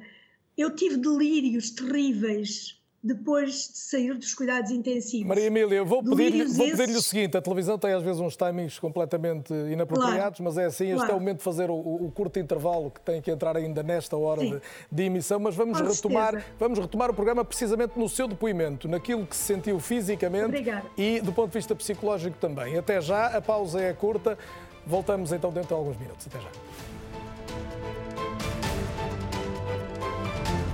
Bem-vindos à segunda parte do É ou Não É. Discutimos a vacinação que está mesmo para começar em Portugal contra a Covid-19, com o Natal no horizonte e uma expectativa de contactos familiares, mas com prudência. Já vamos falar de tudo isso, mas ficou prometido no final da primeira parte que retomava o contacto com Maria Emília Apolinário. Sofreu de Covid-19 e sofreu, nem será o mais rigoroso, porque dizia há pouco, Maria Emília, boa noite outra vez, que ainda sofre e já passaram quatro meses, ou seja, ainda há sequelas eh, físicas e ainda se lembra bem de tudo o que se o que passou na, na unidade de cuidados intensivos. Com certeza. Passaram cinco meses, desculpe emendá-lo, porque eu saí em fins de julho. Já são cinco. Uh, mas, uh, exato. Eu estava a dizer que algumas sequelas são consequência da própria doença, outras são dos medicamentos que estou a tomar, como os corticoides, e outras de ter estado com o ventilador. Por isso eu referi há bocadinho as ditas sequelas. Por exemplo, eu tenho uma aqui na cara, com os tecidos uh, praticamente uh, estão mortos, não é? E que são uma consequência de ter estado de barriga para baixo. Ninguém tem culpa, eu só tenho que agradecer aos profissionais de saúde por me salvarem a vida. Mas a verdade é que eu ainda tenho imensas coisas para resolver. E como dizia também há bocado, o meu dia a dia, a mobilidade ficou comprometida. Eu faço muitas coisas hoje que fazia, mas não faço tudo o que fazia. Não voltei ainda aos meus 100%. há, há, há às vezes aquela noção de subir os degraus e chegar ao fim de 10 degraus e de não conseguir subir mais, eu tenho isso dentro de casa. Uh, e, portanto, confio nos médicos, já fiz muita fisioterapia, estou a recuperar. Se durar um ano, dura um ano, se durar dois, dura dois. Mas a, a Maria Emília, vou... deixe-me uh, perguntar-lhe isto. Uh, há pouco uh, começou por, por, nos dizer, e vale a pena lembrar, que sentiu a vida fugir, sentiu Sim. que podia, podia perder a vida. Tem 63 anos. O seu depoimento é, sobretudo, relevante para este aviso de que esta doença pode ser mesmo muito dura, mesmo para uma pessoa que não tinha nenhuma doença particular. Exatamente, eu não tinha nenhuma doença, eu não sou obesa, eh, eu tinha eh, eh, hipotiroidismo, que é uma consequência da entrada das mulheres na menopausa, nunca tive nenhum problema associado. A minha família foi infectada, foram vários elementos infectados, a minha sogra faleceu e eu fui a única pessoa que estive cerca de seis dias com febre antes de entrar em Santa Maria e febres muito altas e dores no corpo e não tive mais nada e a febre ia sempre aumentando, sempre aumentando, claro que já entrei com uma pneumonia. Uh, todas as outras pessoas que estiveram infectadas não foram internadas da minha família. Uh, eu fui a única e o meu marido até hoje não foi infectado e ainda bem porque ele sim tinha tido um linfoma há 20 anos e teve um infarto há 4 ou 5. Portanto, Mas... nós neste momento nos últimos tempos, continuamos com algum confinamento, digamos assim, com todos os cuidados como tínhamos em março, abril e maio. Maria Emília, há pouco ia falar também do, do, do, que sofreu psicologicamente. Isso, segundo eu pude perceber, começou logo durante a Sim. fase de internamento, onde tinha uh, sonhos eh, bastante duros e onde assume que teve delírios que levavam a quase não acreditar em ninguém, não é? Exatamente. Eu não tive sonhos, eu tive delírios, como disse agora e bem. Eu vi o meu funeral, eu vi, uh, não me vi a mim morta, mas via coisas onde eu estava a vivenciar uh, uh, coisas muito graves. Eu não percebia quem eram as pessoas que estavam ao pé de mim. aliás, eu há bocadinho ouvi o, doutor, julgo psiquiatra, que falou na questão da saúde mental eu acho que o Serviço Nacional de Saúde vai ter aqui um problema muito grande no futuro para resolver certos problemas. Eu tenho conseguido resolver porque psicologicamente sou uma pessoa forte, falo com muita gente e tento meter na cabeça que isto passou, já não vai voltar a acontecer, os delírios e os problemas mentais, mas os problemas não são só físicos e não são só. Uh, uh, derivados do confinamento, de quem está saudável e está confinado em casa há problemas de saúde mental nos doentes, porque aqueles médicos e enfermeiros que me trataram não tinham tempo para resolver o meu problema mental, tinham que resolver o meu problema físico, era salvar-me a vida. E não me explicavam que aquilo não era uma, uma ideia que eu tinha na minha cabeça, mas eh, se era real ou não era real, não tinham tempo para isso. E quem era eu para poder exigir uma coisa dessas? Eu, eu caí duas vezes quando saí dos cuidados intensivos, porque eu não me lembro de me dizerem para não me levantar. Portanto, isto para concluir que a doença é muito grave, os médicos que estão aí presentes no debate hoje já disseram que são surpreendidos constantemente com uh, uh, o comportamento deste vírus, os doentes sabem que, que este vírus é, é é, é, a coisa mais difícil que existe para porque é imponderado, porque é aleatório, porque apanha pessoas que não têm só problemas de doenças graves e depois nós temos que resolver estes problemas quando saímos, não é? E os profissionais de saúde estão a ajudá-los. Eu devo muito ao Hospital Polivalente e a Santa Maria que me têm ajudado e continua a ajudar um, na superação deste problema, Maria que não sei quando é que vai ficar resolvido que seja o mais depressa possível. Ah, e quanto à vacina, quanto à vacina, queria dizer. Tem que ser muito que, rápido. Uh, só peço que as pessoas pensem no que é estar doente nestas condições. É preferível nós termos um hematoma e levarmos a vacina e ficarmos imunes e contribuirmos para a imunidade de grupo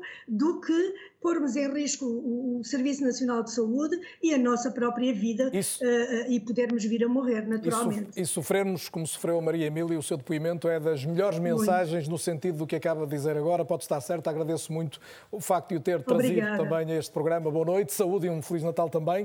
Uh, Júlio Isidro, retomo, retomo o contacto com o Júlio. Uh, o Júlio não teve, obviamente, uma experiência limite, mas mudou alguma coisa em si depois da doença? Eu acho que eh, mudou durante, mudou também na expectativa do que é que ia acontecer, porque eu fui fazer o teste à RTP e infelizmente tive que esperar 48 horas. Essas 48 horas para saber eh, se estava ou não infectado foram realmente dilacerantes para, para a minha cabeça. Eu não, não, nego, não nego essa circunstância. E, e particularmente pelo seguinte, porque eh, eu não queria admitir minimamente que estava doente, porque a única coisa que eu sentia era uma coisa que me acontece com muitas vezes, dores de cabeça resultantes da sinusite. Portanto, era só isso. E, e, depois, porque habitualmente a minha temperatura está na casa dos 35,7, 35,8 e tinha passado para 36,5, 36,7, pouco mais do que isso. Tinha subido um grau, sensivelmente. Portanto, quando recebi uh, uh, a notícia que chegou por e-mail, fiquei realmente uh, muito, mas, mas, muito chocado. Mas, particularmente, eu acho que me deu uma deixa ótima para, nesta altura de Natal, nós pensarmos de que forma é que aparentemente, e depois do Dr. Freud me ter tranquilizado, eu já vou dormir muito melhor, que realmente os 90 dias são mesmo um prazo de validade interessante e espero que depois com a, com, com a vacina então as coisas sejam mesmo tratadas definitivamente. Eu realmente trabalhei eh, na Ciba-Geigy como perguntar isso. delegado de informação médica uhum. e, e, e, era, e era eh, por natureza do, do meu trabalho, tinha que ler tudo. E ainda hoje, quando pego, quando pego num medicamento, seja ele qual for, vou ler a bula toda, não é? E, e, e, é evidente que, por razões que os laboratórios explicam com certeza, uh, está ali tudo que é previsto e não é previsto e que pode acontecer e que é raro ou raríssimo acontecer. E é evidente que uh, também esta vacina, por razões óbvias, poderá ter alguns efeitos colaterais. Não, não é em relação a isso que eu tenho qualquer receio, muito pelo contrário. Aquilo que uh, eu tenho receio é das mensagens que aparecem e que são sinistras nas redes sociais de muita gente que se diz doutor, eh, estrangeiros, nós não sabemos quem são, a, a, a recusarem a ideia da vacina e a, e a demonstrarem que a, a, vacina pode trazer efeitos colaterais a longo prazo, a alteração do nosso DNA, uh, para uh, crianças que venham a nascer com, com defeitos genéticos, coisas absolutamente uh, apavorantes, eu penso, e que, de alguma maneira, podem influenciar algumas pessoas. Eu acho que, no balanço, entre a eficácia da vacina. Eu também faço a vacina contra a gripe todos os anos, desde que entrei naquilo que convencionadamente está estabelecida a terceira idade, portanto, desde os 65 anos, portanto, há 10 anos que, que faço a vacina. E é evidente que há ali um diazito ou outro, não é que tenha febre, mas sinto-me menos bem. Mas esta coisa de nós uh, termos a, a vontade... Isso após a toma da vacina, Júlio. Causa... O momento após a toma da vacina, não é disso que fala? É, exatamente, exatamente. Portanto, quer dizer, uh, uh, esta, esta atitude global não é de hoje, porque se formos também a São Francisco, a 1919, aconteceu exatamente a mesma coisa. De repente, isto também aconteceu um bocadinho entre nós no final do verão, ou por outra, no começo do verão. Eh, mas aconteceu também por todo o mundo, sendo que se estava a adivinhar uma, uma segunda vaga e provavelmente uma terceira vaga. Portugal também teve entre 1918 e 1919, também três vagas. Mas uh, no caso de São Francisco, vem mesmo demonstrar o que é a ligeireza uh, da nossa cabeça e, mais do que isso, de que forma é que nós achamos que resolvemos os nossos problemas contra aqueles que cientistas, médicos, tanta gente estuda para, de alguma maneira, melhorar as nossas condições de vida. E por isso a nossa obrigação um também é fazer programas em como São Francisco este. era isso. Exatamente, vocês estão a dar um, eh, um estão a oferecer um, um, tributo extraordinário ao esclarecimento e também à tranquilidade psicológica de todos nós. E, e realmente em São Francisco, em 1919, foi declarado o fim da, da, da gripe da pneumónica ou da gripe espanhola, como quiserem. E nesse dia todas as pessoas foram para a rua, comemoraram, não usaram mais máscara, beijaram-se, abraçaram-se e passado eh, cerca de um mês estavam a morrer mais 5 mil pessoas. Portanto, aquilo que eu sugiro também para este Natal, eu, enfim, está-me a dar um bocadinho de tempo de antena, eu agradeço. Uma coisa é estar do lado da família, outra coisa é estar ao lado da família. Já vamos voltar ao e tema, Júlio. Ainda vou... Do lado da família. Ainda vou saber mais Ainda desse tem Natal. Tempo para isso. Então está bem, já Ainda vou sair, saber mais desse Natal. Vai ser mais uh, telegráfico da próxima vez o, a exigência, Muito vai obrigado. ser mais, de, de, um, uma resposta mais telegráfica, mas, mas volto ainda. Uh, Pedro Morgado, uh, sublinho aqui, além desta parte final do, do Júlio Isidro, que é muito relevante, mas que não é tanto do seu, do seu, da sua especialidade, há aqui o, o Júlio Isidro a dizer aquela expectativa, aquele primeiro momento de saber se estou ou não estou infectado e quando estou o que sinto, e a Maria Emília Apolinário a falar aqui de algo ainda mais duro, que é o que se sofre, eu gostava de repescar isso, durante a doença. Não são apenas os efeitos psicológicos depois, é durante a doença. Estes dois testemunhos são fantásticos, porque nos ilustram aqui várias das consequências psicológicas e neuropsiquiátricas, não só da doença, mas também do contexto que nós estamos a viver. Eu começaria já por esta questão de receber um diagnóstico por e-mail.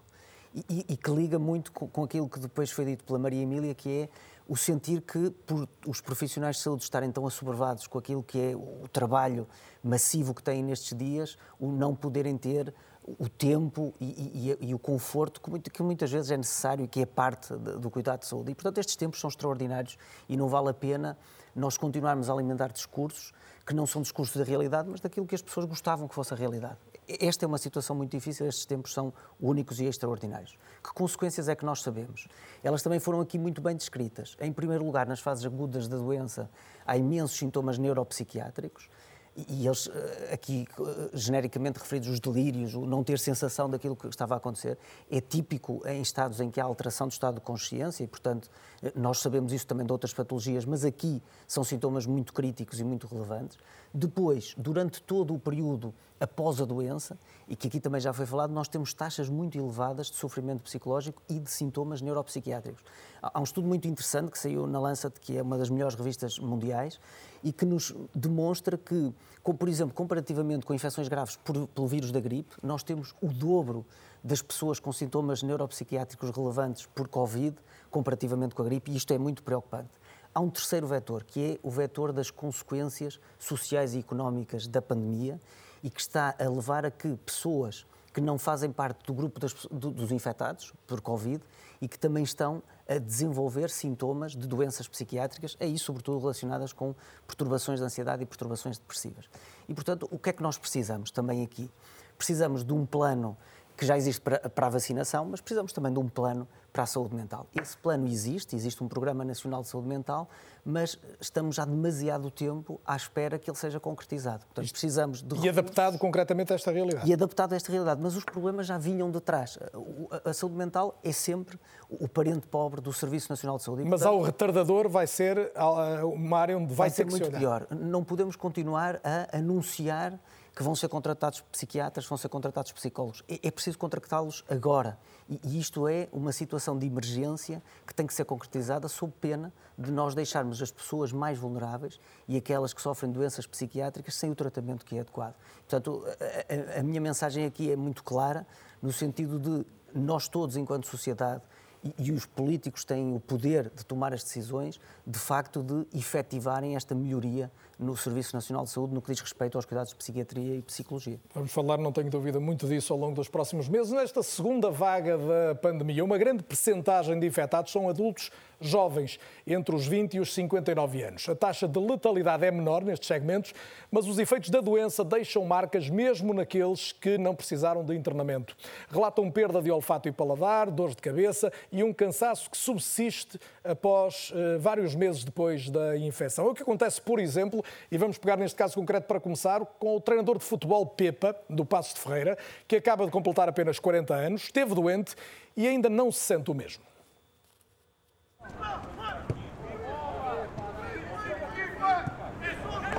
Falar alto, dar a deslocar-me ou em passo de corrida de um lado para o outro, para o outro, às vezes a correr, a ajudar um jogador no posicionamento. Eu continuo a sentir logo um cansaço fora do normal. Um cansaço que persiste desde que regressou aos relevados há dois meses. O treinador do Pasto de Ferreira foi diagnosticado a 16 de outubro e recorda 12 dias particularmente difíceis. Quatro deles foram na cama no quarto mesmo, porque tive, tive sintomas muito, muito fortes. 40 graus, 41, 39,5, dores no corpo, articulações, tosse, paladar, foi tudo. Até falar custava e por isso centenas de telefonemas ficaram por atender. Não sentia capaz para atender, respondia, obrigado, deixa mensagem ou deixa mensagem que pronto, ia respondendo, mas uh, telefonema mesmo, só com família, aquele círculo mesmo muito, muito, muito fechado. O presidente do clube e a equipa técnica, praticamente só falava com essas pessoas. Sem necessidade de internamento, chegou a temer mais pela família, principalmente pelos membros mais velhos. E numa altura em que ainda não consegue fazer exercício físico, teme que as sequelas permaneçam. Eu em miúdo tive bronquite asmática. Aliás, eu sou um bocado flor de estufa com, com, com o frio. Dou, dou mal com isso amígdalas, sinusites, uh, dou, dou muito mal. Agora, nunca pensei. Não é não apanhar o, o, coronavírus, não é isso, isso. Qualquer um está sujeito. Mas nunca pensei é ter ficado tão debilitado. Não sabemos o, o que é que pode ficar. É? Isso aí é algo que ainda está a ser estudado. Temos é que ter eh, a noção que, que não é uma brincadeira. O médico Tiago Leonor sabe-o bem. Em quatro anos de cuidados intensivos, nunca enfrentou tamanho desafio. E também ele e a família foram infectados em julho. Não precisaram de internamento, ao contrário de muitos que passaram e continuam a passar pelo serviço do Hospital da Feira. Já tivemos eh, muitos elementos da mesma família, uns aqui, outros lá em cima na medicina, já tivemos marido e mulher, eh, irmãos, primos. temos esse tipo de histórias. Está, porque os núcleos familiares, em particular os núcleos familiares na região norte do país, são núcleos familiares de muita proximidade, de muito contacto. Um contacto que, em cenário de infecção, leva a formas mais graves da doença em quem tem mais idade ou outras patologias, mas que não deixa jovens adultos imunes. Existem jovens internados na medicina e existiram. Daqui, o doente mais jovem em particular, que tinha 34 anos, não tinha qualquer outra doença. E já aconteceram outros casos de doentes jovens sem qualquer outra doença. Não é o mais frequente. João e Sara não chegaram a esse ponto, mas as marcas da infecção, detectada há dois meses, persistem. Eh, sinto como se tivesse acabado de fazer uma corrida de 10 km após um, alguns lances de escadas. É, é complicado. Voltar à rotina e voltar ao trabalho Uh, ainda é algo que custa a nível físico. Eu recordo-me do primeiro turno que fiz, eu só subi dois pisos de escadas e fiquei extremamente cansada e taquicárdica. Uh, taquicardia é, é efetivamente um dos sintomas que eu ainda mantenho, apesar de ter tido já uma patologia no passado, em pequena. Eu tenho taquicardias quer eu esteja em repouso ou quer eu esteja uh, em esforço. Uma situação que a enfermeira e o funcionário público ainda estranham por serem novos e ativos.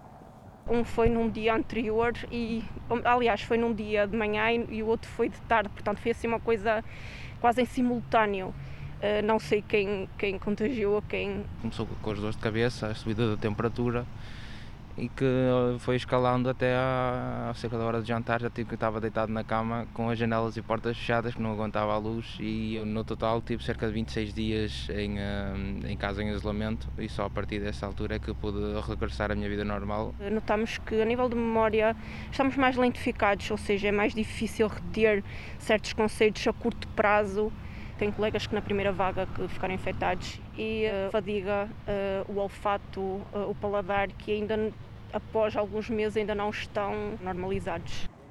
Efeitos que variam de intensidade, mas a muitos comuns, independentemente da idade e da gravidade da infecção. Vacina por isso recomendada a quase todos quando houver doses suficientes, com as sequelas futuras da Covid-19 já em estudo por grupos de investigação em todo o mundo. Com a vacina a representar uma esperança, com tantos avisos, Heller Mota Felipe, de gente que sofreu com a doença, independentemente até das idades, não vá o Natal agora deitar tudo a perder, não é? Sim, sim, é verdade. E para isso tem que haver. O, o Júlio Isidro uh, uh, sublinhou um aspecto importante que é a desinformação. E, e há muita desinformação e info, desinformação completamente irresponsável. Mas a desinformação combate-se com a informação certa. E eu acho que para salvarmos o Natal e o ano que vem, tem que haver uma aposta maior na informação. As pessoas não podem ter medo de, ter, de, de tomar a vacina, as pessoas não podem ter medo de sair de casa e, e, e pensar que se podem infectar para ir tomar a vacina. Tem que passar uma mensagem de confiança relativamente E devia haver uma mensagem, por exemplo, quanto ao número limite de pessoas que vão estar juntas e quantas vezes devem estar juntas? É, eu, eu costumo dizer, as pessoas não são burras.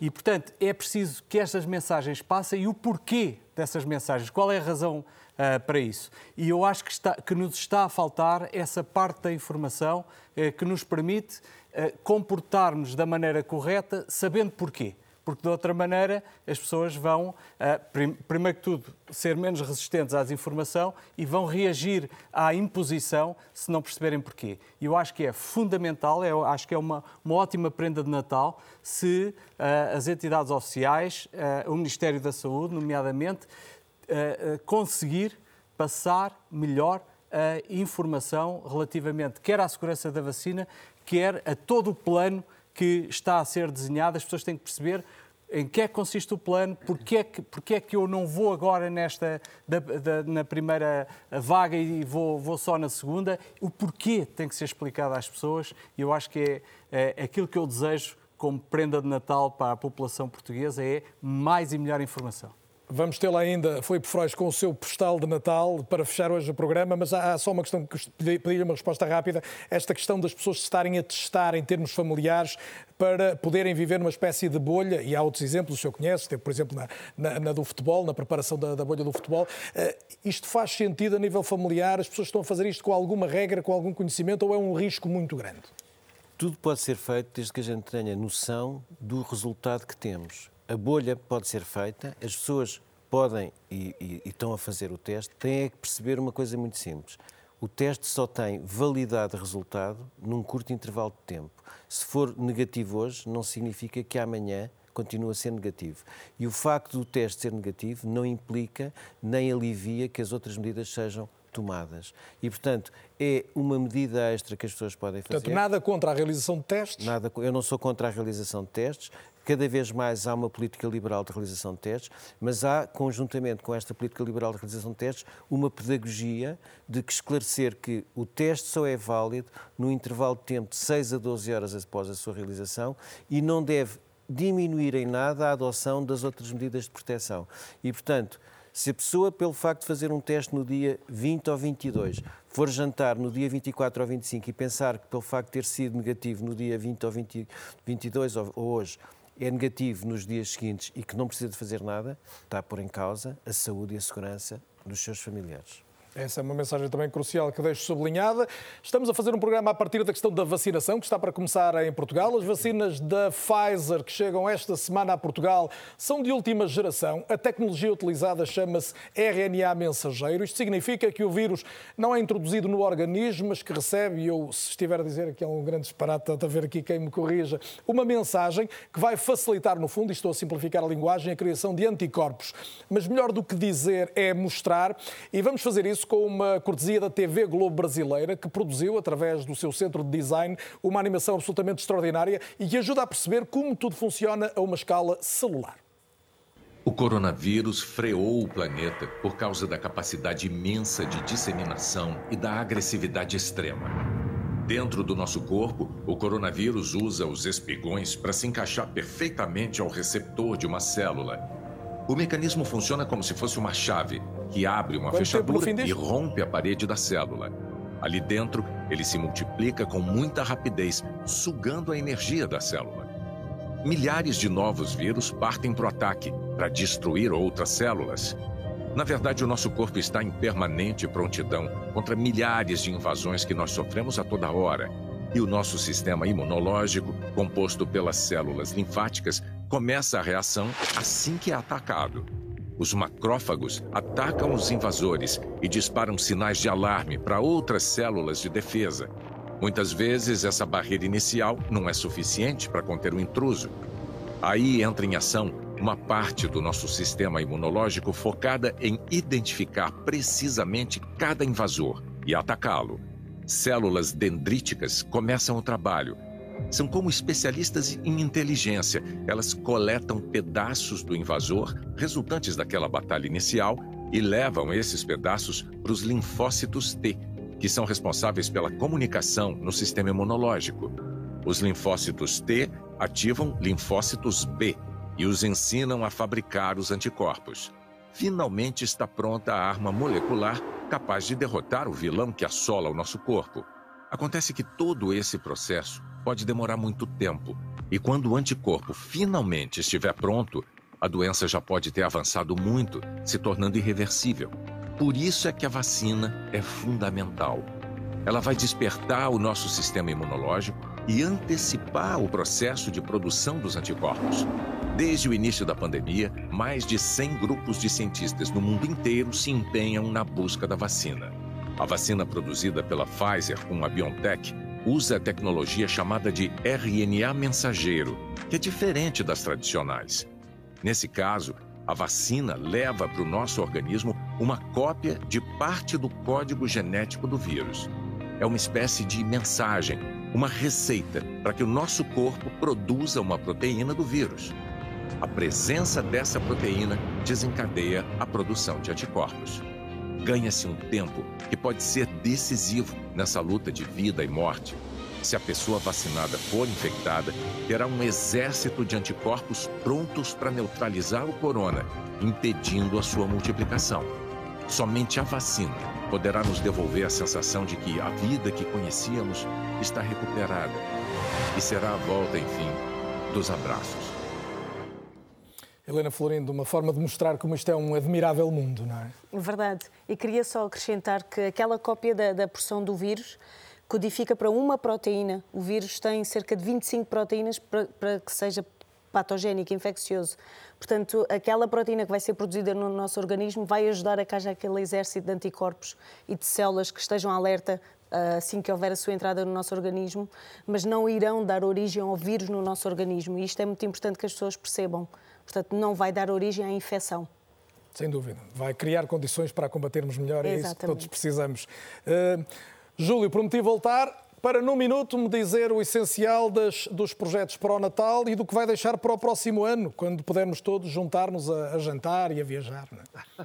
Ora bem, o que eu quero dizer é o seguinte: tenho pensado muito nesta questão e acho que as pessoas que subvertem uh, as indicações uh, dos governos, porque no fundo são os governos que tomam estas decisões, apoiados, uh, obviamente, em dados científicos e no trabalho dos cientistas, essas pessoas estão a pertencer a uma civilização de um bem-estar onde fazem muito poucas cedências.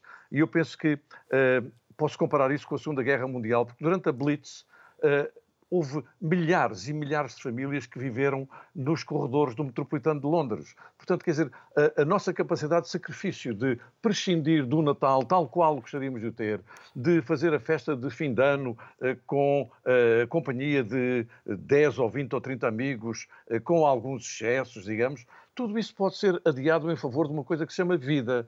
Daí eu ter dito ainda há bocadinho, porque tenho pensado muito nesta questão, uma coisa é estar uh, do lado da família e outra coisa é estar contra a família. Eu devo dizer que, às vezes, para estarmos do lado da família, convém que estejamos longe da família. Este afastamento é apenas temporário e pode contribuir para que todas as famílias, para o ano, possam estar juntas. Quanto aos meus projetos, devo dizer que continuo a fazer rádio, olha, com o mesmo computador que tenho aqui à frente neste momento, todos os sábados, uh, o Inesquecível está no ar e a partir, uh, no dia 1 de janeiro, estarei em direto a, a, fazer uma coisa que já faço há nove anos, que é o concerto de Ano Novo diretamente do Music Verein de, de Viena. Dá-me muito gozo fazer isso e lá estarei às nove horas da manhã. E creio que começarei a, a gravar novos inesquecíveis no dia 19 de janeiro, com a certeza absoluta de que eh, quando me disserem, quando me chamarem, não sei como é que isso vai acontecer, uh, faça favor de dar cá o braço para receber a vacina, Vai lá estarei. E, e, nem vou tirar a camisa nem nada, é só o braço. Júlio, foi um gosto grande tê-lo em estreia num Muito debate obrigado. de informação. Espero que tenha sentido confortável. Foi você o Júlio Isidro. Foi você o meu Júlio Isidro. Fui o seu um Júlio Isidro e foi um gosto extraordinário ser não só de uma das maiores figuras desta casa, que é a minha também, mas da história da televisão em Portugal. Boa noite, Júlio. Muito obrigado. Muito obrigado, boa noite. Pedro Morgado, eh, os portugueses vão ser capazes de resistir a um Natal cheio de abraços e com demasiada gente à volta da mesa? Um minuto para me responder? Eu espero que sim e, e, e faço votos para que sim, porque é um investimento que vale a pena e, e que nos vai trazer um 2021 que seguramente vai ser muito melhor do que foi 2020. Eu gostava de deixar duas mensagens muito rápidas. Uma é de que é normal sentirmos tristes, ansiosos. As pessoas que sentem que não são capazes de lidar sozinhas com essa tristeza e com essa ansiedade, devem falar com alguém. Pedir ajuda não custa nada e é sempre o princípio da solução. E a segunda mensagem é uma mensagem de esperança e de confiança. Confiança na ciência, que nos trouxe até aqui e que nos vai permitir ultrapassar esta situação. Confiança no nosso modelo de sociedade, que é um modelo que tenta não deixar ninguém para trás, olhar aos mais vulneráveis. Nós temos todos que nos organizar enquanto sociedade para proteger os que mais sofrem e confiança na extraordinária capacidade de adaptação do ser humano. Pedro Nós Morgado, aprendemos com os mais velhos que somos capazes de superar isso. Pedro Morgado e Helena Florindo, também Helder Mota Felipe e Felipe Frois para si tenho só o último pedido, é que se dirija ali comigo para desejarmos bom Natal juntos a todos, Feliz Natal. Eu ainda repito esses votos mesmo a terminar. Felipe Frois, temos 30 segundos.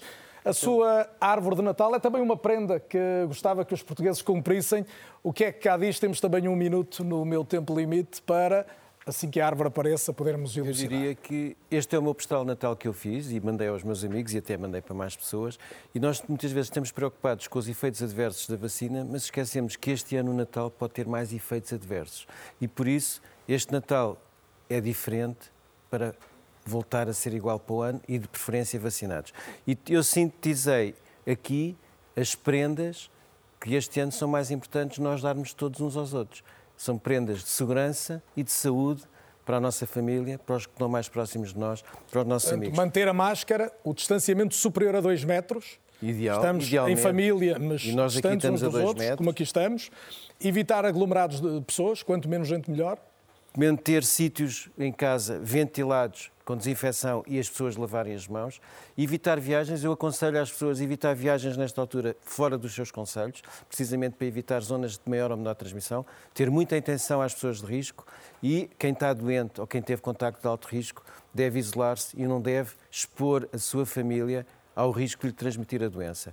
E agora diria assim, então quantas pessoas é que vão estar no seu Natal? E a resposta que eu dou é, depende do tamanho da sua mesa de jantar. Se conseguir lá meter as pessoas com mais de um metro, um metro e meio, que Pode ter um pouco mais de gente. Dificilmente caberão mais de seis a oito pessoas. Filipe Frois, agradeço muito também a sua vinda em direto à RTP esta noite. Olhamos o Natal a fechar e é obviamente com votos do melhor Natal possível, mesmo neste ano estranho, que me despeço. É ou não é, regressa seguramente no início do próximo ano, também com uma programação especial em redor das eleições presidenciais. Boa noite, até breve e Feliz Natal.